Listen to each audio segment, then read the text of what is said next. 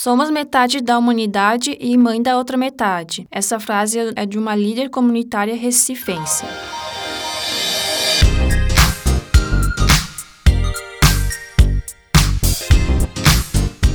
Sejam bem-vindos, pessoal, a mais um episódio do Fronteira Cast. Eu sou a Isabelle e eu estou com a Estela. Esse podcast é feito por estudantes e hoje estamos com duas convidadas muito especiais para falar sobre a importância da mulher na história. Temos a professora Vizense, que é graduada em História pela Faculdade de Filosofia, Ciências e Letras de Palma, tem mestrado em História pela Universidade de Passo Fundo, doutorado em História pela Unicinos e atualmente é professora da UFF do campus Chapecó e trabalha nos seguintes temas: relação de trabalho, escravidão, liberdade, migrações e colonização. Também temos a professora Valdete Boni. Ela é graduada em Ciências Sociais pela Universidade Federal de Santa Catarina e possui mestrado e doutorado em Sociologia, também pela Universidade Federal de Santa Catarina. E ela também é atualmente professora aqui da UFFS do campus Chapecó e trabalha nos temas de desenvolvimento rural, agricultura familiar, mulheres rurais, campesinato, soberania e segurança alimentar. Sejam bem-vindas. Olá,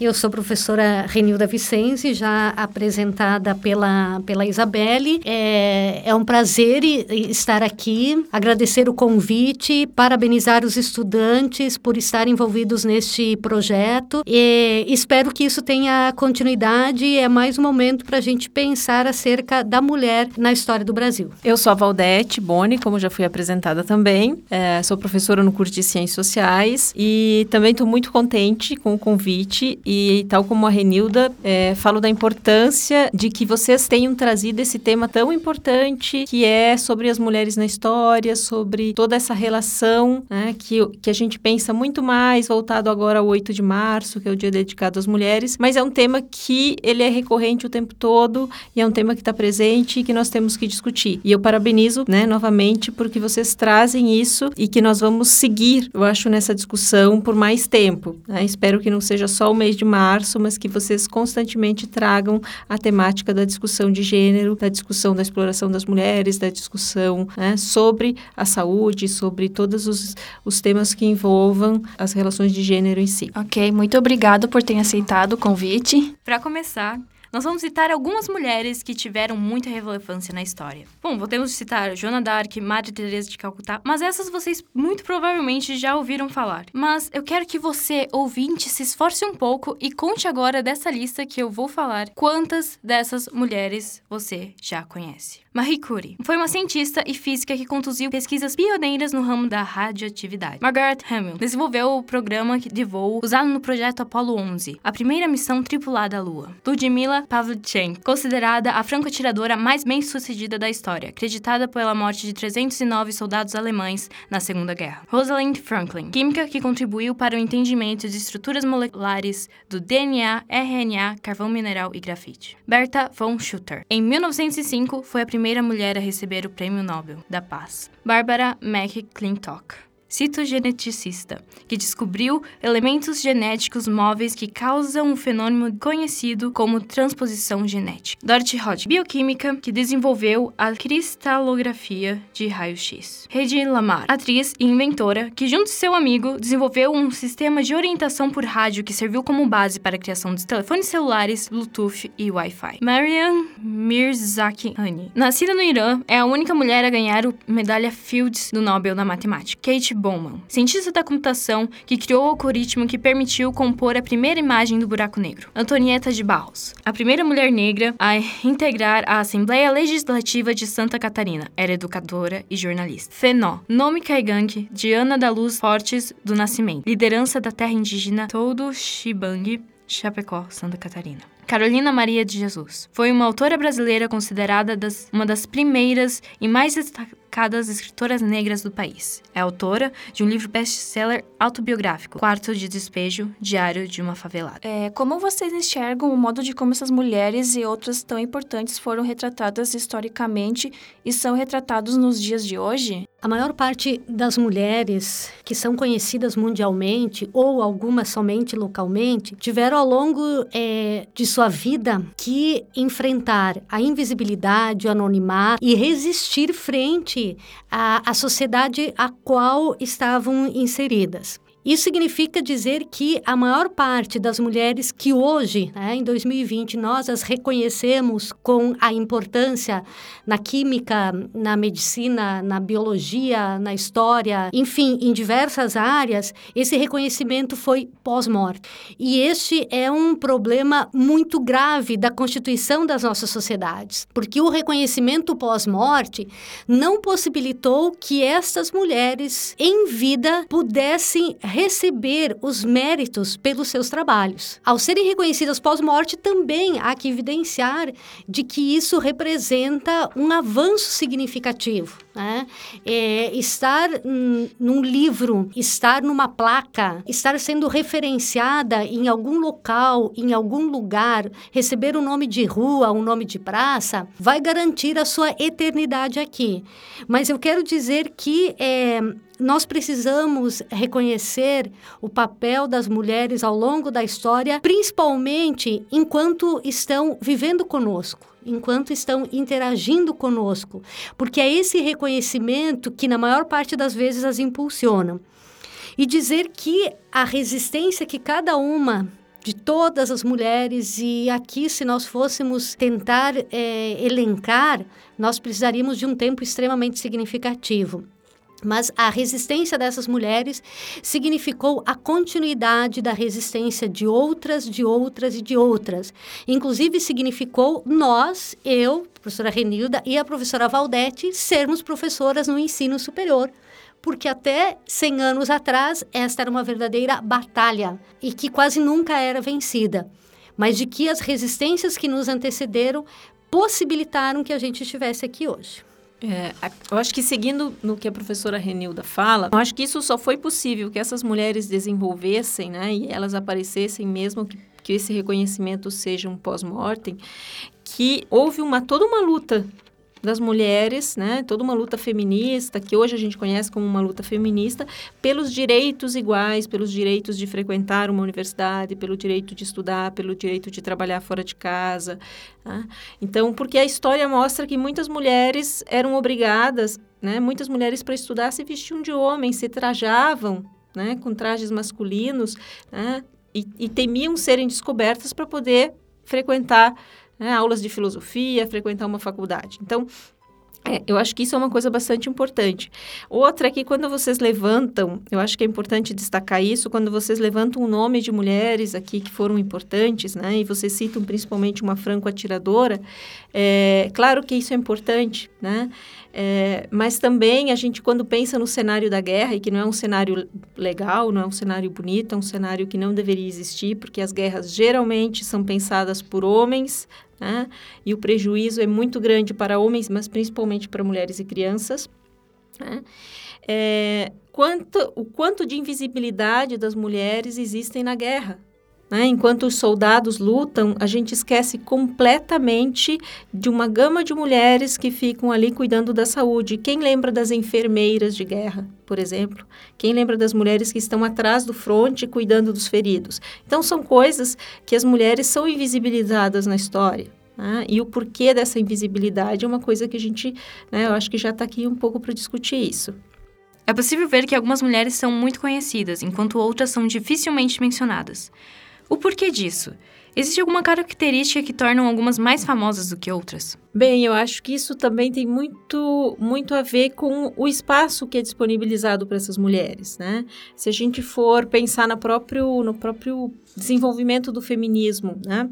É, quando a, a, Simone de Beauvoir escreve né, o livro O Segundo Sexo, esse livro ele se expande, então ela se torna uma das pessoas referências do feminismo. Tá? É, mas ela se torna, é possível que as mulheres saiam de casa para trabalhar, né? é possível que algumas mulheres, e esse feminismo que a gente está falando principalmente aqui é, na década de 60, 70, é um feminismo europeu, né, ou norte-americano, branco, de classe média, né, onde há uma série de tecnologias que estão sendo criadas que permitem que as mulheres saiam de casa para trabalhar, porque há ou há um equipamento que faça o trabalho doméstico, ou há contratação de mulheres mais pobres que supram essa, essa falta que essa mulher vai fazer dentro de casa. Né? Então, algumas mulheres sim se destacam, porque existem uma gama de outras mulheres ali atrás fazendo o trabalho, cuidando dos filhos dela, cuidando da casa. Então, há um destaque não porque há uma divisão do trabalho doméstico, mas porque esse trabalho ele foi repassado para outras mulheres e muitas vezes muito mal pagas. Então, existe sim essa isso é uma das coisas que eu penso que há o destaque de algumas mulheres, né? principalmente isso. Tem mulheres, que é uma crítica que eu faço bastante forte, que existem, existem mulheres que elas conseguem entrar num ambiente que é tipicamente masculino, como o sindicato, e ali elas aceitam, há um espaço que é para uma. E quando elas aceitam esse espaço que é só para uma, elas acabam tendo esse destaque, mas não tem outras mulheres, né? não provoca essa mais mulheres neste espaço. Então, é, porque não é permitido que muitas mulheres se destaquem. Às vezes a gente permite que algumas se destacam. Isso é até algo que eu e a professora Renilda conversávamos um pouco antes, que eu acho que até posso citar agora, que é o caso que na década de 80 uma deputada, a primeira deputada, vocês citaram aqui em Santa Catarina, Antonieta de Barros, que por acaso foi é, enredo desse carnaval, é, em Florianópolis, ela foi a primeira deputada estadual e era negra e era professora. A segunda deputada estadual em Santa Catarina, depois da Antonieta de Barros, é uma agricultora aqui do município de Descanso, que é a Luci Choinac, que era uma agricultora, uma camponesa, semi-analfabeta, que ela foi colocada, eu posso dizer isso, como candidata na cota, né? Que existia uma cota de tanto por cento de mulheres. E ela se elegeu sem né, sem que tivesse uma perspectiva de que ela se elegesse. Ela foi candidata porque o partido precisava colocar mulheres para candidata. E, a, e, existe um retrato muito interessante na, na Assembleia Legislativa de Santa Catarina, que são 39 homens e uma mulher, né, de taierzinho ali, tímida, agricultora, no meio daqueles 39 homens. E se a gente for pegar toda a história da Assembleia Legislativa de Santa Catarina, a gente vai ver quantas mulheres chegaram a ser deputadas, né, desde a criação da Assembleia até hoje. E a Lucy foi a segunda. Então, esse, eu acho que isso é um ponto importante também para destacar, uma mulher semi-analfabeta, agricultora, que ela chegou nesse espaço de, não de paraquedas, né? Eles acharam que seria apenas uma candidata, né? Mas ela conseguiu se eleger pela força das outras mulheres.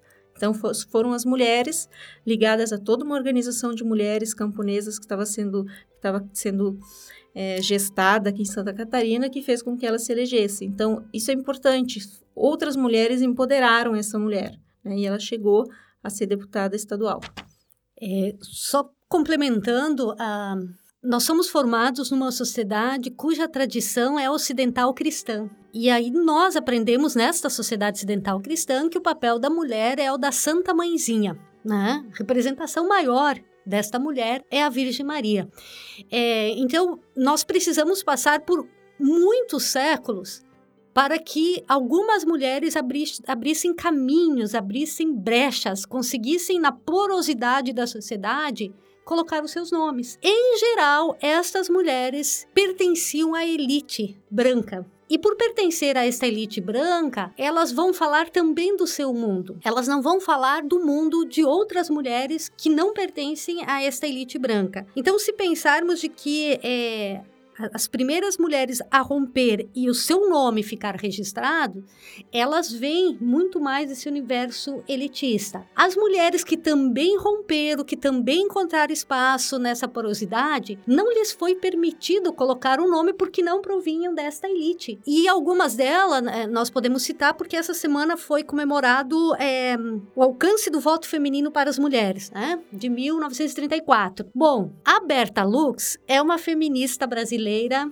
é bióloga, se não me falhar a memória aqui da Berta Lux, mas enfim, estudou na França, voltou para o Brasil e inicia o movimento feminista. A Berta Lux quer direito ao voto. Ah, nós vamos ter eleição de mulheres da elite. A Berta Lux não vai tratar das amálgamas da maior parte das mulheres do Brasil aquelas que estão na periferia, aquelas que não estavam bonitas e cheirosas enquanto suas empregadas, em geral negras, estavam fazendo o serviço doméstico. Ela é um nome importante? É um nome importante. Mas por que a Berta Lux entra nesse contexto e por que outras mulheres não? Justamente porque a nossa tradição ocidental, cristã, do branqueamento, elitista, sempre promoveu que a escrita da história privilegiasse estes homens e desprivilegiasse outros e aí, neste caso, privilegiou algumas mulheres e desprivilegiou outras.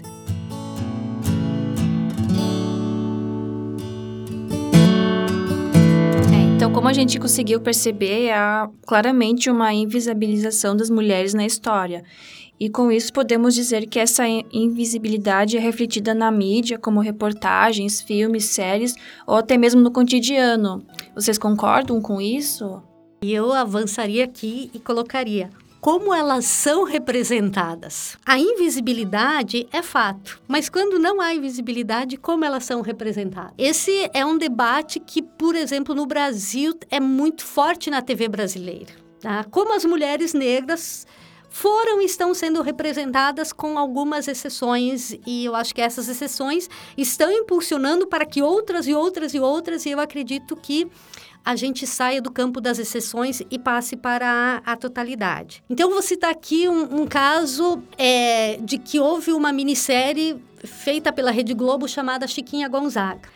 A atriz que interpretou a Chiquinha Gonzaga foi a Regina Duarte. Não vamos nem discutir o papel que ela representa hoje no cenário político nacional. Mas a Chiquinha Gonzaga e a Regina Duarte não têm nada a ver. Qualquer indivíduo que veja uma foto da Chiquinha Gonzaga e uma da Regina Duarte vai dizer: jamais a Regina Duarte poderia representar a Chiquinha Gonzaga. Porque a Chiquinha Gonzaga é uma mulher que é, foi obrigada a casar aos 16 anos, ela não quer se casar, ela tem toda uma, uma trajetória de resistência com relação ao casamento, ao machismo. Ela participa amplamente dos debates acerca da proclamação da República e ela gritava em alto e bom som: Eu quero uma República de saias, ah, ou seja, com uma participação efetiva das mulheres. E a Chiquinha Gonzaga é uma mulher parda, ela não é uma mulher branca. Eu, mulher branca, não posso representar uma mulher negra em toda a sua amplitude, porque existe um local de pertencimento e de privilégio na sociedade brasileira. Então, é da mesma forma é, que hoje, felizmente, ainda está viva, que é a Elza Soares. Vocês devem ter ouvido o debate de cerca de quem representa a Elza Soares. Tá? Por quê? Porque nós precisamos, e nós temos isso no Brasil, de atores, diretores, enfim, que têm empatia, que têm sensibilidade para representar indivíduos que não estão no clichê que eu falei antes, branco europeu que estão fora disso. Então, é, eu, eu sempre penso como as mulheres, é, no seu tempo e no seu espaço, produziram história, como elas são interpretadas e produzidas na atualidade, porque isso pode gerar um, um equívoco ainda maior ou nos fazer entender como realmente era o tempo em que elas viveram. Ah, então, não pode uma mulher interpretar a Chica da Silva. Agora, mulher branca pode interpretar a Princesa Isabel. Hum. Então, é, como isso é importante e como, em geral, os meios de comunicação, eles tentam é, descaracterizar elementos que foram importantes na história e que vêm de classes subalternas, menos abastadas, ou aquilo que a gente chama também na história consideradas classes perigosas porque não compunham o mundo da elite. Será que estamos no caminho para acabar com a invisibilização das mulheres na história? Vamos ter esperança é a esperança de que sim. Eu vou citar aqui uma mulher que é conhecida mundialmente, uma escritora, esteve agora em outubro é, em São Paulo, que é a escritora Angela Davis. E a Angela Davis, é, que também pertenceu às Panteras Negras, é uma mulher negra estadunidense que foi para a universidade e disse: Este mundo não me serve, eu quero um outro mundo. E ela começa a debater a relação entre mulher, raça e classe. Nós, para ela, nós somos fruto de um contexto que nos enquadra em uma raça e uma classe. E isso é fato. Nós temos uma outra é, é, escritora nigeriana, Chimamanda Adichie, também uma mulher negra, E a Chimamanda Adichie vem na sua literatura falando sobre o cotidiano na Nigéria. Mas assim como a Angela Davis, assim como a Chimamanda Adichie, ou a Elza Soares, ou a Fenó, mulher indígena aqui de Chapecó, elas garantem representatividade e permitem que mulheres que se aproximam delas, que são semelhantes a elas, também se sintam representadas. Então, eu acredito que a invisibilidade é muito grande, mas que nós estamos num caminho em que isso é possível. Mas há que destacar: o caminho da visibilidade no campo acadêmico é um, o caminho da visibilidade lá na rua, no bairro, é outro. E lá ainda é muito carente de que essas mulheres sintam-se é, empoderadas.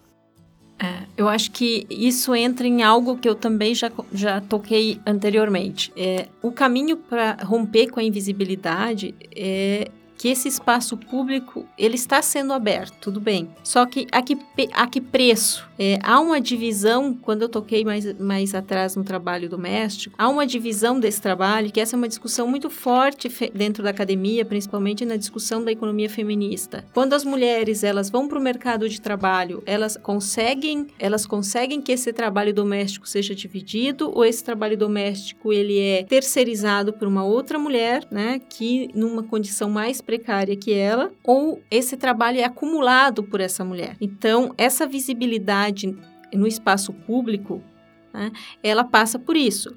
Agora, tem outras teorias que discutem que essa visibilidade ela tem que se dar necessariamente no espaço público ou esse trabalho doméstico ele tem que ser mais valorizado. Quem disse que uma mulher ela é obrigada a ir para o espaço público? Então, são várias correntes é, mesmo correntes feministas, que têm discussões, né? É, que eu acho que em determinados pontos elas elas se chocam e outros elas se complementam. Não necessariamente toda mulher precisa ir para o mercado de trabalho público, né? desde que esse espaço doméstico ele também seja valorizado como um trabalho. Acontece que muitas vezes esse trabalho, né, o trabalho do cuidado com os filhos, do cuidado com os idosos, do cuidado com a casa, ele não é valorizado. E tem um ramo dentro da economia feminista que faz um cálculo, né, de quanto você pagaria por todo o trabalho que uma mulher desempenha em casa. Se você, né, uma mulher que tem dois filhos, um casal que tem dois filhos, né, e que é, se esses dois filhos estudassem em escolas particulares, né? Se todo esse trabalho doméstico realizado pela mulher fosse terceirizado, quanto isso custaria? Então, esses cálculos, né, econômicos, eles também são importantes para mostrar a importância, então, a visibilidade desse trabalho, né? Essa separação do que, que a gente considera como trabalho produtivo com o trabalho reprodutivo, que é o trabalho realizado pelas mulheres que não gera renda, uma renda visível, pelo menos, né? O que vocês acham da importância de estudar a história das mulheres em um aspecto cultural e social e como isso poderia contribuir positivamente para a sociedade? A história das mulheres, vamos ampliar, precisa ser cultural, social, político, econômico, em to todos os setores, porque uma das bandeiras é a igualdade. E essa igualdade é isso que a professora Cláudia estava falando, ela perpassa por todos os setores. Agora veja, quando você tem uma literatura escrita por uma mulher. E aqui eu vou citar Conceição Evaristo, né? Conceição Evaristo que não entrou para a Academia Brasileira de Letras. É, a Academia Brasileira de Letras foi criada pelo Machado de Assis, um homem negro, é abolicionista, e a Conceição Evaristo não foi possível. A Conceição Evaristo é, viveu a sua infância, a sua adolescência, uma favela em Belo Horizonte. E ela vai escrever sobre isso depois, na década de 80, professora universitária. Então, quando eu leio um texto da Conceição Evaristo, eu, criança, na escola, ou eu, é, é, adulto na universidade, eu também consigo me ver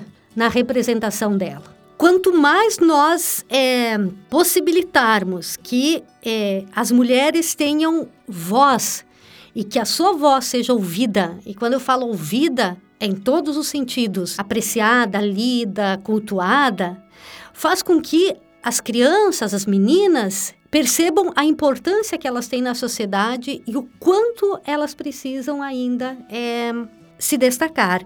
Então, nós não podemos continuar achando que quem produz conhecimento é alguém que está lá com o X no sexo masculino, que seja da cor branca e que more num país cristão ocidental. Conhecimento se produz em todas as sociedades e por todas as mulheres também. E elas estão aí. Então, o maior desafio é a gente colocar nos bancos escolares, é, na, em toda a sociedade civil, esta voz das mulheres. Porque aí nós vamos nos ver representadas. Se vocês pensarem que, bom, não vou dizer, mas assim, ah, quando eu fiz a minha graduação, eu li muita, muito pouco de historiadoras. A gente lia muito historiadores, porque nós estamos falando de uma formação de uma sociedade ocidental, cristã, patriarcal, machista, conservadora. Hoje, isso já começa a se quebrar.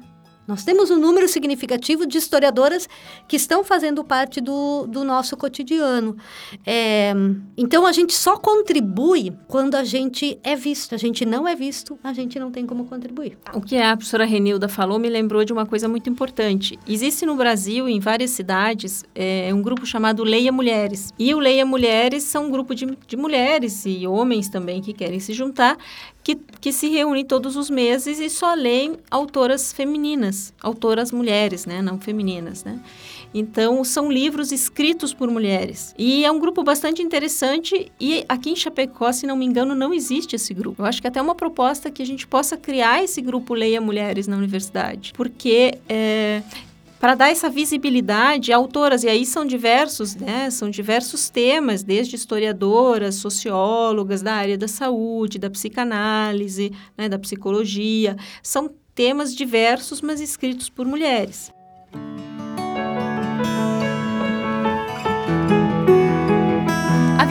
Comentado no início do programa algumas mulheres reconhecidas na história. Além dos nomes citados, vocês teriam alguma outra figura feminina para comentar e que talvez não seja tão conhecida pela maioria das pessoas? Há um tempo atrás eu tomei conhecimento de um texto bem interessante, que é um texto bastante curto de um sociólogo, que é o José de Souza Martins, é, o texto se chamava o seguinte: Quem tem medo da Mary Burns? E ninguém sabe quem é a Mary Burns. A Mary Burns, ela era uma operária irlandesa, companheira é, do Frederick Engels, que era o companheiro intelectual do Karl Marx, que foi o grande né, um grande pensador para discutir as classes sociais, a exploração do capitalismo. A gente não existe estudar né, economia, estudar filosofia, estudar sociologia, ciência política sem pensar em Marx. Né?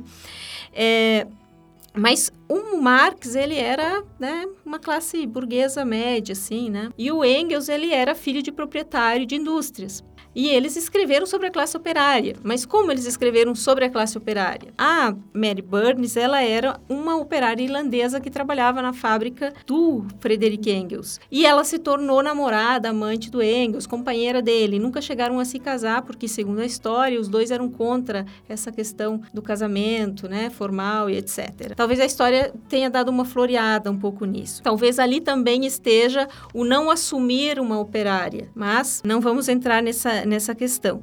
Então, a Mary Burns, ela foi responsável por fazer com que o Engels transitasse pelas vielas onde viviam os operários irlandeses, lugar que ele não poderia de jeito nenhum, enquanto burguês, dono de fábrica, entrar. Então, ele, inclusive, contrabandeava informações para o Marx, que foi como Marx também é, escreveu muito das suas obras. Então, informações mais acerca de como viviam esses operários, a vida dura ali no dia a dia do operariado, vieram a partir da Mary Burns. E ela ficou totalmente esquecida na história. É, há uma menção dela nesse filme que saiu depois, né, O Jovem Marx, sobre a vida do Marx. É, mas ao longo da, do, da literatura ela é totalmente esquecida. Então, foi graças a as informações da Mary Burns que o Engels escreveu né, aquele famoso livro dele, A Condição, é, a condição da Classe Trabalhadora na Inglaterra. Então, então, da mesma forma como ele intuía filosoficamente, mas ele não conhecia sociologicamente, ele não conhecia o campo empírico, né? E ela que levava ele para isso. Outra pessoa que eu acho que foi muito esquecida na história, e aí eu trago para, estou trazendo para a sociologia, é, foi a Harriet Martineau, que foi uma grande socióloga, uma das fundadoras da sociologia também, também do século XVIII, não 19, se não 19, e que ela falava, escreveu muito, escreveu mais de 30 livros e artigos, e principalmente sobre a educação de meninos e meninos, que não deveria ser diferenciada, né? Então, são pessoas que foram esquecidas. Hoje, na sociologia, a gente conhece como fundadores da sociologia Marx, Engels e Durkheim. Ninguém fala né, da contribuição da Mary Burns, nem da Harriet eh, Martineau. Então, acho que são pessoas que foram, é, que foram esquecidas. E eu acho que uma outra pessoa importante, que eu quero falar da história e agora da atualidade também, é uma antropóloga brasileira, professora da UNB, que é a professora Débora Diniz, que inclusive ela não está no Brasil porque ela está num serviço de proteção né, de direitos humanos, porque ela, ela faz muitas pesquisas é, sobre o direito das mulheres em relação ao aborto. E por causa disso, ela recebe inúmeras ameaças, principalmente de grupos religiosos, né, não só grupos religiosos, e ela está fora do Brasil porque ela corria risco estando no Brasil. Então, ela está no serviço de proteção pela sua pesquisa, pelo seu trabalho, em relação a todo o trabalho que ela faz no processo de descriminalização do aborto. Então, acho que são pessoas, são mulheres que não foram citadas, que eu acho importante que elas sejam conhecidas e que a gente pense sobre né, o papel que elas tiveram na história. Eu só vou complementar porque eu quero retomar a liderança indígena Fenó, que dá nome à escola na comunidade indígena Todo Ximbang, muito próximo a nós aqui. É, esta mulher é a representação da resistência, da luta pela terra, da sobrevivência pelos filhos, da permanência da, da língua caigangue. É, estou falando do lado de cá, né, é, acerca da FENÓ. É, mas de que, quando nós falamos ah, na importância das mulheres, logo nos vem em mente é, essas mulheres que a professora Claudete cita. E aí, desculpa, professora Valdete. é o hábito tanto tá com a Claudete. Que a professora Valdete cita. E como nós estamos nesse campo de dar visibilidade, mulheres como a Fenó, através dos seus saberes, deixar uma herança significativa para uma comunidade. Mas a comunidade em geral chapecoense não conhece os saberes da Fenó. Uma, uma mulher centenária né, atravessa séculos, mas garante, através da, da sua resistência e também num espaço masculinizado, a permanência dos seus filhos. Né? É, então, como também pensar que a, a maioria das pessoas não conhece a sua ancestralidade feminina. Quantos de nós conhecemos a nossa ancestralidade feminina e que diz muito de quem nós somos? Eu acho que a professora, Claud... a professora Valdete foi importante em citar mulheres que tiveram um papel importantíssimo e que a figura masculina do lado negou, impossibilitou. Ou outras que é, a sua opção de pesquisa a faz viver tão distante. Eu só vou falar aqui de outra catarinense que é a Anita Garibaldi. Então, é, Anita Garibaldi também foi uma mulher que desafiou o seu tempo e o seu espaço. Morre muito jovem, né, do outro lado do Atlântico é, mas nos ensinou a como romper em uma sociedade e também a como viver um grande amor, como isso foi é, possibilitado. É, então, em Santa Catarina, nós temos que rever a escrita e a memorialidade das mulheres catarinenses. E eu acho que a, Anitta, a Antonieta de Barros, a Anitta Garibaldi, Fenó, a Lucy Choinoski, existe uma gama de mulheres que podem nos inspirar em diferentes espaços é, a, a, a, continuidade, a dizer o quanto nós somos importantes. É, eu acho que também vale a pena citar, é, embora seja uma mulher que morreu muito jovem, não morreu muito jovem, foi assassinada muito jovem é, e recentemente que é a Marielle Franco, uma mulher negra, é, uma mulher lutadora, uma mulher que era do morro, da favela, que lutava, socióloga também como eu, uma mulher lésbica é, que também amou muito e que a companheira dela até hoje está. É, eu li uma reportagem essa semana é, sobre a companheira dela. Então, são mulheres e a importância de falar da Marielle é que onde estão os assassinos? E tudo que se falou, como é o preconceito né, o preconceito enquanto uma liderança política que não é uma liderança política do, do, político hegemônico, né, mas é uma liderança de uma ala da esquerda, é uma liderança, foi uma liderança comunitária, uma liderança ali do, do bairro, uma liderança né, do grupo, né, uma liderança negra, uma mulher negra, e o que representa é a, o assassinato dela e o que representa a impunidade de quem a de quem cometeu esse assassinato. Então, acho que a gente não pode esquecer quanto essa essa mulher ela lutou não não só política, ela era uma educadora também.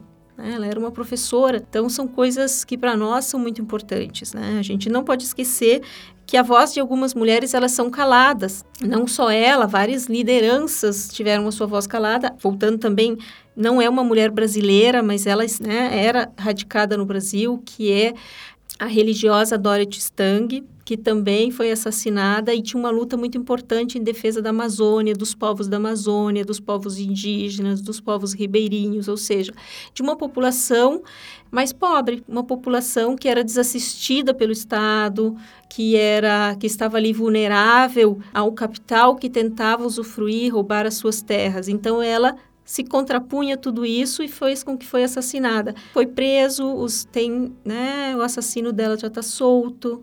Então, são coisas né, muito fortes, né? O silenciamento da voz das mulheres que se dispõem, que assumem o risco de, né, de lutar pelos direitos, não só delas, é isso que é importante. Uma mulher, ela nunca empodera-se a si mesma, ela empodera as outras mulheres. Então, toda luta que é feita pelas mulheres, ela é feita para todas as mulheres. É, quando a gente levantou é, a história da Lucy Choinac, eu e a, e a professora Renilda estávamos conversando antes, qual a importância dela.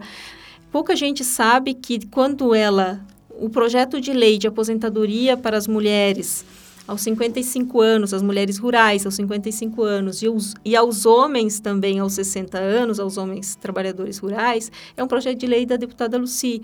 É, o salário maternidade para as mulheres, a licença maternidade, que era de quatro meses, para as mulheres trabalhadoras rurais, ela só foi implementada também a partir dos anos 90, de 94, se não me engano, a partir de um projeto de lei da deputada Luci.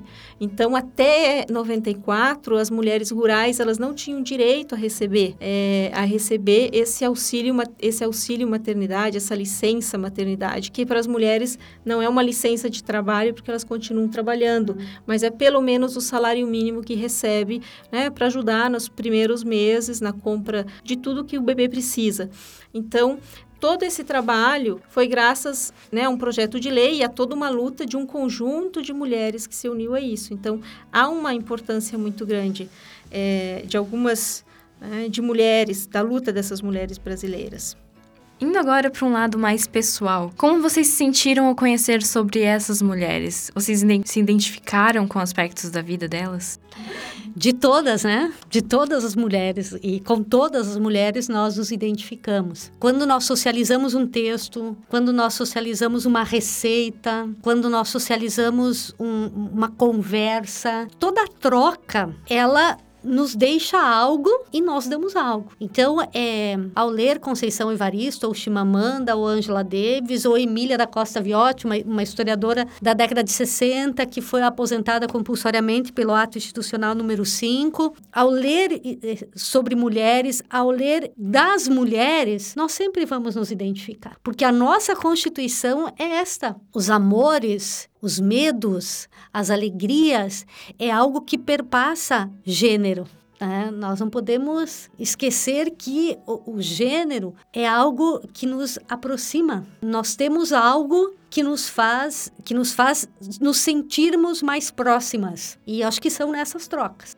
E eu acho que tem uma outra coisa que é importante também que a Renilda coloca, é, é a, é, a, palavra sororidade, né? Que é isso que você fala. O que nos identifica, a sororidade é pensar, nós somos todas mulheres, né? Eu também sinto o que as outras mulheres sentem. Eu acho que não existe a gente não se identificar com as outras mulheres. Se cria uma empatia também... De, às vezes dependendo de, das situações que nós vivenciamos. Nós, enquanto mulheres, vivenciamos uma situação de violência. Quem nunca sofreu uma, uma situação de violência? Então, quando você sofre uma situação de violência, independente do tipo de violência, né, se é uma violência física, se é uma violência psicológica, é, se é um assédio moral, se é um assédio sexual, se é uma, é uma agressão mais verbal, todos os tipos de violência não existe nenhuma mulher, eu acho, que não tenha sentido algum tipo de violência. No nosso cotidiano, no meio acadêmico, né, são várias, são várias eu posso citar vários exemplos de violência que eu presenciei, eu, eu senti no meio acadêmico, eu já ouvi de colegas que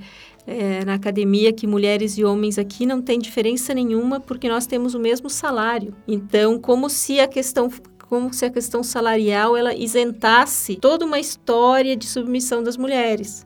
Mas ao mesmo tempo, enquanto nós falamos, eles cortam a nossa fala. Ou a gente fala e eles explicam o que a gente falou. Então isso é muito comum. Então, é, esse tipo de, de, a gente tem que se identificar com isso, né? Eu acho que a gente, todas nós passamos por essas situações e a gente se identifica. E a gente tem que ter essa solidariedade feminina, que é o que a gente considera como sororidade. Eu acho que nós mulheres temos que ter mais essa solidariedade feminina e pensar é, que todas nós, em determinados momentos, sofremos né? E algumas, em alguns momentos, essa empatia ela fica mais forte, ela fica mais latente. Em cada uma, isso é uma vivência de cada uma de nós.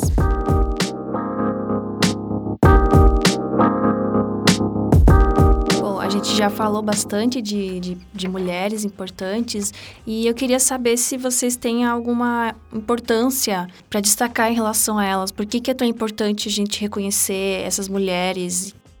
Dizer que a mulher pode ser o que ela quiser. Essa é a premissa. Né? E ao reconhecermos mulheres diferentes, diversas, em sociedades mais ou menos conservadoras, em sociedades com maior ou menor grau de desenvolvimento educacional, significa isso. É, nós podemos ser o que nós queremos. E essa é a importância. Se ela sim o desejar criar os seus filhos, é um desejo, é o que ela quer. Nós não podemos permitir é, que os homens que a sociedade, que as estruturas nos digam o que nós temos que ser. E esses são exemplos, as mulheres citadas aqui, tantas outras, são exemplos de que nós podemos ser o que nós queremos. Como educadoras, vocês identificam alguma forma desse tema ser melhor trabalhado nas escolas? Gênero na escola. Esse debate jamais pode parecer algo trans, hiper transversal, desaparecido é, no tempo e no espaço. A escola é um espaço aonde nós devemos falar acerca de tudo aquilo que nos compõe. Então, uma criança 5, 6 anos de idade, que está num processo de conhecer a si, conhecer o colega, entender limites, é, enfim, é um, essa criança é um mundo de possibilidades. E neste mundo de possibilidade, nós precisamos discutir gênero. Discutir gênero na escola não é discutir relação sexual como alguns em alguns anos, principalmente na última década, vem dizendo. A escola Educação, educação sexual também é discutida na escola, educação sexual, que é, é um é, dos elementos que compõe é, o estudo de gênero nas escolas. E também permitir que essas crianças, neste mundo de descoberta, sintam-se protegidos e não violentados, que também possam ser solidários com suas mães que são violentadas. É, eu não vejo outro caminho a não ser nós colocarmos isso em pauta. Enquanto nós ficarmos escondendo isso, a violência ela só cresce. O número de meninas que se sente envergonhada só cresce. Precisa estar na pauta. É, existe um movimento de resistência da sociedade conservadora, machista, para que isso não chegue é, até as crianças. Mas existe um contramovimento que diz: nós vamos falar sobre isso. Eu acho que esse tabu que a professora Renilda acaba de falar, esse tabu de falar sobre, sobre a sexualidade na escola, né, sobre educação sexual e não necessariamente sobre a sexualidade em si, é educação sexual. É a partir da ciência. E é isso, nos, isso protege as crianças. Né? Há uma série de, de depoimentos de professoras das turmas de mais infantis que dizem que o, o aluno, depois da educação, da aula sobre educação sexual chegou e, dizer, chegou e disse, né? um tio ou não sei o que pegou em mim, pegou em determinada parte do meu corpo. Então essa criança não entendia que isso era um abuso sexual até que ela é orientada para isso entende? Então há uma parece que a sociedade ela tenta proteger proteger os violentadores. E, e, é muito forte, gente, a violência contra as crianças, né? A violência sexual contra as crianças é muito forte. Às vezes a gente pensa que vive numa redoma de vidro de classe média. A universidade, ela, ela, ela vive nisso, né?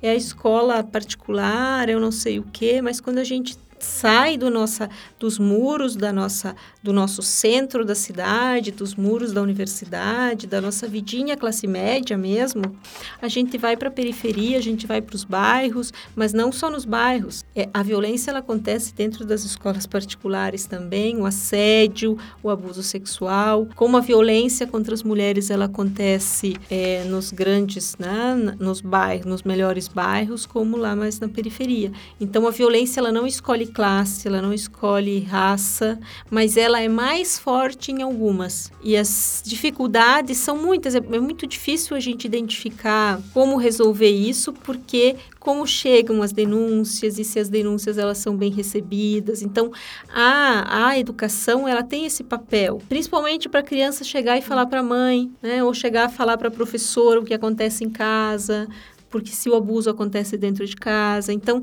são vários fatores. Então, educação sexual na escola é fundamental. Não é para sexualizar uma criança, é para proteger uma criança. Essa forma errada que algumas pessoas tentam propagar, principalmente dentro de um moralismo hipócrita, que é um moralismo hipócrita, né? Esse que é contra né, a educação, contra é, a educação de gênero na escola, contra a educação é, sexual. A educação sexual ela vem para amparar e para proteger as crianças e não o contrário. Agora eu gostaria de fazer uma pergunta para a professora Renilda, já que ela é professora de história aqui, principalmente do, de Santa Catarina, para você comentar um pouco do papel da mulher colonizadora no oeste catarinense. A mulher no oeste catarinense hum, precisa ser entendida a partir das suas especificidades. O papel das mulheres indígenas, o papel das mulheres caboclas e o papel das mulheres descendentes de imigrantes europeus no início do século XX. Esta mulher é diversidade. Quando nós andamos pela rua de Chapecó, pelas ruas de Chapecó, a gente vê esta diversidade. E cada uma delas tem uma especificidade. O tratar das questões do lar, tratar das questões de família, a organização do seu espaço, do espaço que está para além dela. Existe uma especificidade, mas há que destacar que essas mulheres aqui no oeste catarinense, elas estão locadas principalmente na função e na responsabilidade para com a educação dos filhos. Então é muito comum se pegar atas de escolas onde as mães estão presentes e a mãe é responsável pela educação dos filhos. Ao mesmo tempo em que a gente vai vendo que a partir partir dos anos 70, um número significativo dessas mulheres começam a ingressar é, em diferentes áreas. Então, ao termos mulheres com diferentes profissões,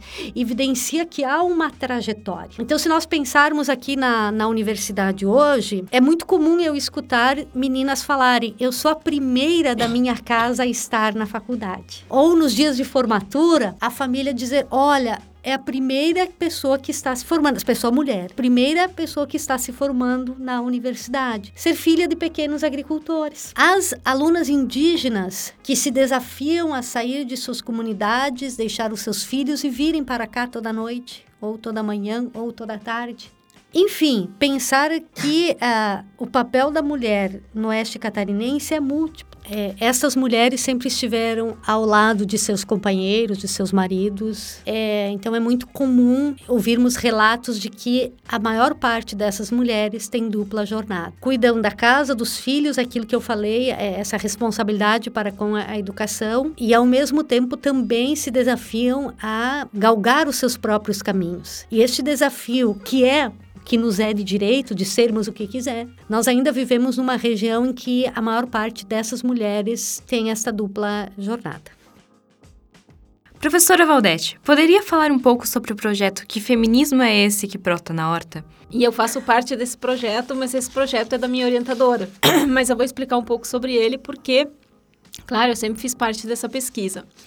É, toda a ideia é pensar que as mulheres é, fala, rela, fala basicamente das mulheres camponesas, principalmente aqui em Santa Catarina. Então, para começar um pouco da trajetória, eu, quando vocês me apresentaram, eu sou filha de agricultores e trabalhei na agricultura até os 19 anos e fui para Floripa, fiz ciências sociais e tudo mais. E eu voltei e qual a minha área de pesquisa? Minha área de pesquisa não poderia ser outra senão a sociologia rural. E foi que eu é, acabei estudando né, o tempo todo as mulheres em diferentes aspectos, seja as mulheres como lideranças sindicais, seja as mulheres em agroindústrias familiares, né, as mulheres trabalhadoras rurais. E no doutorado eu fui estudar um, um, movimento chamado Movimento de Mulheres Camponesas, que é um movimento que surge aqui na região de Chapecó, na década de 80, em 83 especificamente. E é um movimento que se consolida e principalmente ele tem uma, uma atuação muito forte, ele fica bastante grande naquele episódio que eu e a professora Renilda comentamos antes, que é o episódio da luta pela aposentadoria das mulheres trabalhadoras rurais. Então, a partir do final dos anos 80 e principalmente é, no início da década de 90, saem caravanas e caravanas de mulheres aqui da região para Brasília para pressionar que o Congresso votasse a aposentadoria para as mulheres. Então, é, os direitos previdenciários para as mulheres trabalhadoras rurais. Então, o feminismo que brota na roça, né, na horta, aliás, esse tema, o feminismo que brota na horta, é porque a partir dos anos 90, mas principalmente a partir dos anos 2000, essas mulheres que antes é, se consideravam um movimento de mulheres agricultoras, elas passam a se denominar um movimento de mulheres camponesas, mas um movimento feminista. E aí o título, como a minha é, ex-orientadora ela é assim meio poética para os títulos, né, que feminismo é esse que brota da horta, porque além delas se considerarem um movimento feminista, que era uma coisa que antes elas não, elas relutavam bastante em se considerar feministas, porque elas muito vêm da luta da Igreja Católica, né, da teologia da libertação, que é toda uma organização que teve a partir da década de a partir dos anos 68, né, 72, nos é, nos concílios vaticanos e tal, numa renovação da Igreja Católica, né, que depois foi por água abaixo, mas enfim, é, impulsionados por todo esse movimento que é chamado Teologia da Libertação, a igreja aqui na região, na década de 80 e 90, ela teve essa, esse cunho mais, mais aberto aos movimentos. Então, ele, o movimento de mulheres foi forjado dentro dessa luta, dentro da igreja mesmo, das lideranças que eram da igreja, que foram para a criação desse movimento social, que é a história de todos os outros movimentos sociais aqui da região, MST, a própria FETRAF, esses, né, os demais movimentos. E, a, além de ser um movimento feminista, né, de se considerarem feministas, elas começaram a mudar um pouco a perspectiva, então, a pensar numa ideia de cultivo de alimentos saudáveis, uma discussão de saúde a partir da alimentação. Então, nós somos mulheres é, agricultoras, que agora elas se denominam camponesas, nós somos camponesas, nós produzimos o nosso alimento e o nosso alimento é saudável. Né? Então, aliado a isso, então, ela fez esse jogo com o feminismo e com a prática alimentar. Então, uma discussão de nós vamos repensar a nossa forma de alimentação aqui na região. Né? Então, cuidar da nossa saúde a partir né, de alimentos que não utilizem agrotóxicos, né? alimentos cultivados de uma maneira é, um tanto dif diferente do que o mercado impõe, né? desse que a gente vê aqui na região, né? So soja, milho, né? cultivado aqui na região. Então, é, ele brota na horta, né? ele brota, na verdade, o feminismo que ele brotou ele brotou dentro do contexto dos movimentos e dentro do que também o um movimento feminista urbano, esse que eu falei que foi também, e a professora Renilda é, também é, levantou, que é um movimento que foi muito mais branco, classe média, europeu, mas que toda uma teoria que foi desenvolvida ali né, um, um, movimento mais acadêmico, ele acaba também servindo para os movimentos sociais rurais, né? Então, são complementos. Quando eu disse no início, o movimento foi branco, o movimento feminista foi branco, foi classe média, mas ele produziu coisas, né, que foram importantes também depois para empoderar outras mulheres que naquele momento ficaram à margem. Eu acho que são complementariedade. É muito em relação a isso que sai esse feminismo que brota que brota da horta. Para finalizar o episódio, montamos uma lista de livros e documentários para conhecer um pouco mais sobre o tema. Livros: A Story of the World in 21 Women, A Personal Selection, da Jenny Murray. Infelizmente, não encontramos esse livro em português. 50 brasileiras incríveis para conhecer antes de crescer, de Débora Tomé. Mulheres Incríveis, de Kate Schwartz e Jules de Faria. Todos esses livros estão disponíveis na Amazon. A série She, She Wolves, England's Early Queen, aborda as mulheres na monarquia inglesa. Essa série está disponível na Netflix. Filme Estrelas Além do Tempo. Conta a história de três matemáticas negras que trabalharam na NASA em plena Guerra Fria, quando lei as leis de segregação racial ainda estavam em vigor nos Estados Unidos. Uma das matemáticas retratadas nesse filme, Katherine Johnson, faleceu recentemente aos 101 anos de idade. O filme está disponível na, no Google Play. Documentário Miss Representation aborda sobre a imagem da mulher na mídia e como ela afeta a representatividade feminina em posições de liderança. Disponível também na Netflix. Gostariam de adicionar mais alguns nessa lista? É a coleção Feminismos Plurais, coordenado pela Jamila Ribeiro, é uma escritora negra e, e, esta coleção discute a temática do feminismo ligado à população negra. Então, são livros de bolso, de fácil acesso, e que é possível se conhecer um pouco mais acerca é, das mulheres negras e do seu local de pertencimento. Também tem o Dicionário de Mulheres do Brasil, de 1500 atualidade. Está disponível em PDF na, na internet, que é organizado pelo Brasil e pelo Schumacher. E aí traz né? são mais de 400 páginas com mulheres que ali eles elencaram importantes para, para a história, e aí mulheres indígenas, mulheres africanas, mulheres afro-brasileiras, mulheres brancas, né? É, é, abrange um pouco mais essa totalidade. E a historiadora Mari Del Priori, é uma historiadora que vem se dedicando à escrita da história dos subalternos e das mulheres. Está muito mais ligada às mulheres brancas de elite, mas traz uma reflexão acerca é, do corpo e do comportamento da mulher ao longo do tempo.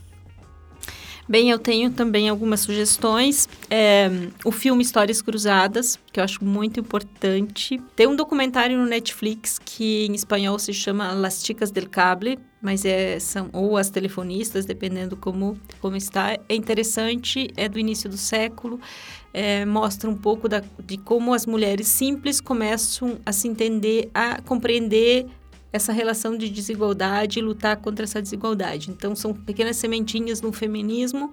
E a Espanha é um país onde a luta feminista é muito forte, tem muita produção sobre feminismo, é bem interessante para dar uma olhada. Uma outra coisa também que é para desmistificar o feminismo como bicho-papão, porque eu acho que quem fala mal do feminismo é porque realmente não conhece o que realmente é o feminismo. Acho que feminismo é, é ser o equivalente ao machismo, e não é nada disso. Né? O feminismo ele é um movimento de luta por direitos iguais, por igualdade, contra a violência. E o machismo, ao contrário disso, é um movimento que oprime, né? que, que torna as mulheres subalternas. Então, são coisas totalmente diferentes, né? Então, quando uma pessoa fala assim, ai, mas feminista é igual ser machista. Desculpa, essa pessoa está totalmente equivocada. Tá? É, e aí tem, eu acho que vale a pena pesquisar um pouco. Tem um livro é, sobre uma introdução sobre o feminismo, então, que é de uma autora chamada Núria Varela. Acho que é o que é o feminismo, alguma coisa assim, Núria Varela. É um livro super, super, super simples, que dá para até meninas de 10 anos ler, mas não precisa as meninas de 10 anos ler, mas vale a pena para nossa introdução. Uma outra. Hum, Uma outra autora interessante que está despontando no Brasil, embora já seja bastante é, veterana, é a Silvia Federici. E um livro chamado Caliban e a Bruxa, que está disponível em PDF em português, que foi traduzido, que eu acho que vale a pena ler também. E pesquisar um pouco mais sobre a Débora Diniz, que é uma antropóloga fabulosa, e pesquisar muito sobre o aborto né? Porque para a gente entender o que, que é o aborto, né? Eu acho que esse tema pode voltar quando vocês discutirem saúde. São temas importantes porque envolvem a saúde das mulheres, envolvem muita, envolve os poderes de decisão das mulheres. Eu acho que vale a pena a gente, a gente desmistificar, né? Determinados, determinados temas.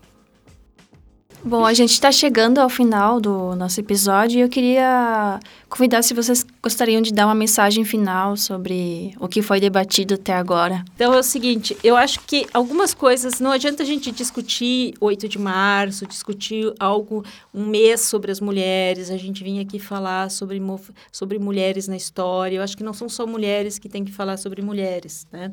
Eu acho que homens têm que pensar né, sobre como a gente fala das mulheres. E isso é muito importante. O que a gente propaga, o que a gente dissemina, é, o que a gente compartilha, aquelas piadinhas machistas, aqueles vídeos é, onde as mulheres são expostas, vídeos onde mulheres não são, né, não são vídeos, vídeos onde elas pagaram, recebem para fazer aqueles vídeos. Não são vídeos, não são filmes pornôs, mas cenas íntimas que caem na rede e que daí a gente começa a disseminar em determinados grupos. Isso expõe as mulheres, isso depõe contra a pessoa que, que faz isso, porque é, tudo isso, a visibilidade das mulheres, o respeito, direitos iguais das mulheres, ele passa principalmente pela valoriz... pelo homem compreender que nós não estamos nem acima nem abaixo, nós somos iguais. O que nos diferencia enquanto homens e mulheres, né? O biológico ou é o social? Nós nascemos biologicamente diferentes, mas a hierarquia que se deu ao longo da história, ela foi construída socialmente. E aí tem uma historiadora que a gente gosta muito dentro das ciências sociais, se a Renilda me permite abusar da, da, da história da historiadora, que é a Joan Scott, uhum. que ela fala que gênero é uma construção social. Né? Nós fomos construído ao longo da história as diferenças de gênero, onde coloca o homem no espaço público, a mulher no espaço privado, o homem faz determinadas tarefas, a mulher faz determinadas tarefas. Muitas dessas tarefas, elas são pela força física, outras dessas tarefas são pelo fato da mulher gerar, então ela está gestando durante um tempo, amamentando o outro, né? Mas depois que o bebê nasceu, tanto homem quanto mulher consegue conta de uma criança da mesma forma, né? A mulher, ela, ela amamenta, né? ela tem esse poder da amamentação, mas as outras atividades do bebê, elas podem ser realizadas por homens e por mulheres, tanto quanto o trabalho doméstico. Então, essas diferenças, elas foram construídas socialmente. Então, segundo a Joan Scott, se elas são construídas socialmente, a gente pode desconstruí-las. E essa desconstrução dessa desigualdade de gênero, ela passa pela compreensão dos homens de que eles não são superiores, de que não existe uma hierarquia né, intelectual em relação às mulheres. Então, eu acho que isso é muito importante que a gente tenha bastante claro né, essas posições. Senão, eu vou ser obrigada a citar mais uma, uma mulher importante da história, que é a Tati Quebra-Barraco. A Tati Quebra-Barraco, ao ser interpelada sobre perguntada sobre essa divisão do trabalho doméstico, ela faz uma solta uma das pérolas assim, que ela pergunta se ela varre a casa com o órgão com o seu órgão genital. E aí ao responderem que não, ela diz então tanto homem quanto mulher pode fazer. Então, é, eu acho que isso é muito importante que a gente, embora seja pode parecer grotesca para algumas pessoas, mas é muito importante isso, né? As coisas elas são nós somos iguais, né? E as mulheres, elas não buscam superioridade, elas buscam equidade de gênero. Né? Então, existem sim tarefas que têm mais aptidão homem, outras as mulheres, mas esse equilíbrio, né? e esse equilíbrio ele passa principalmente pelo respeito a essas diferenças. Dizer que o 8 de março é uma data, né? e é uma data para a gente pensar, para é, refletir, para resistirmos. Mas esse 8 de março está em todos os dias, isso que a professora Valdete falou, né? É, que ele não se restrinja a esta data. É, também dizer que nós mulheres jamais poderemos nos sentir sozinhas. Nós precisamos nos sentir acolhidas. O Brasil no Brasil, os dados de feminicídio espantam. E uma das maneiras de que esses números, de que esses dados deixem de nos espantar, é de que a gente possa ter solidariedade. Eu gostaria de ter a solidariedade do indivíduo que bate, né? Que é, destrói a casa, destrói o teu carro, é, deste ser que é, é machista, que se sente dono é, do, do, do espaço feminino. Mas não dá para ser solidário com ele. Nós precisamos ser solidários com a pessoa que está passando é, por isso. Então, então, se eu não encontro a solidariedade nas instituições que estão aí, na delegacia de polícia, porque é um delegado que vai ouvir meu depoimento e que está. É, é, e eu gostaria que fosse uma delegada né? É, na escola onde a minha filha sofre é, abusos né? e eu não consigo falar sobre isso. Se as instituições é, dificultam o nosso espaço de solidariedade, entre nós mulheres nós precisamos desse espaço de solidariedade, de é, acolhimento, para não nos sentirmos sozinhas, para que a gente é, possa realmente dizer o que gosta e o que não gosta. Foi importante uma campanha agora no carnaval, não é não. E aí, quando você vai olhar os comentários, existe um número significativo dizendo que isso é besteira. Não, isso não é besteira. Isso é importantíssimo. Né? É, os espaços precisam ser é, respeitados. Então, eu concordo com a professora Valdete de que quando nós disseminamos piadas em grupos, vídeos em grupos, quando nós expomos a mulher, nós estamos indo na contramão daquilo que nós falamos até agora, de representatividade, de pertencimento e de respeito. Se o meu irmão está compartilhando isso, se um familiar meu está compartilhando isso, se um colega meu está compartilhando isso, ele está indo ao encontro de uma sociedade que historicamente excluiu a mulher. Nós precisamos da solidariedade, precisamos não nos sentir sozinhas e precisamos falar não nos calar. Alguém vai nos ouvir, né? alguém vai nos olhar. Gostaria de agradecer, muito obrigada, professora Valdete, professor Renilda, a, a concordarem em participar desse episódio muito especial. Roteiro por Estela Vilas Boas e Isabelle Reik. Revisão por Matheus Negrão, Estela Vilas Boas e Isabelle Reik. Produção e edição de som por Matheus Negrão.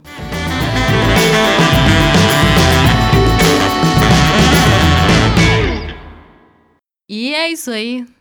Até semana que vem. Obrigado. Tchau!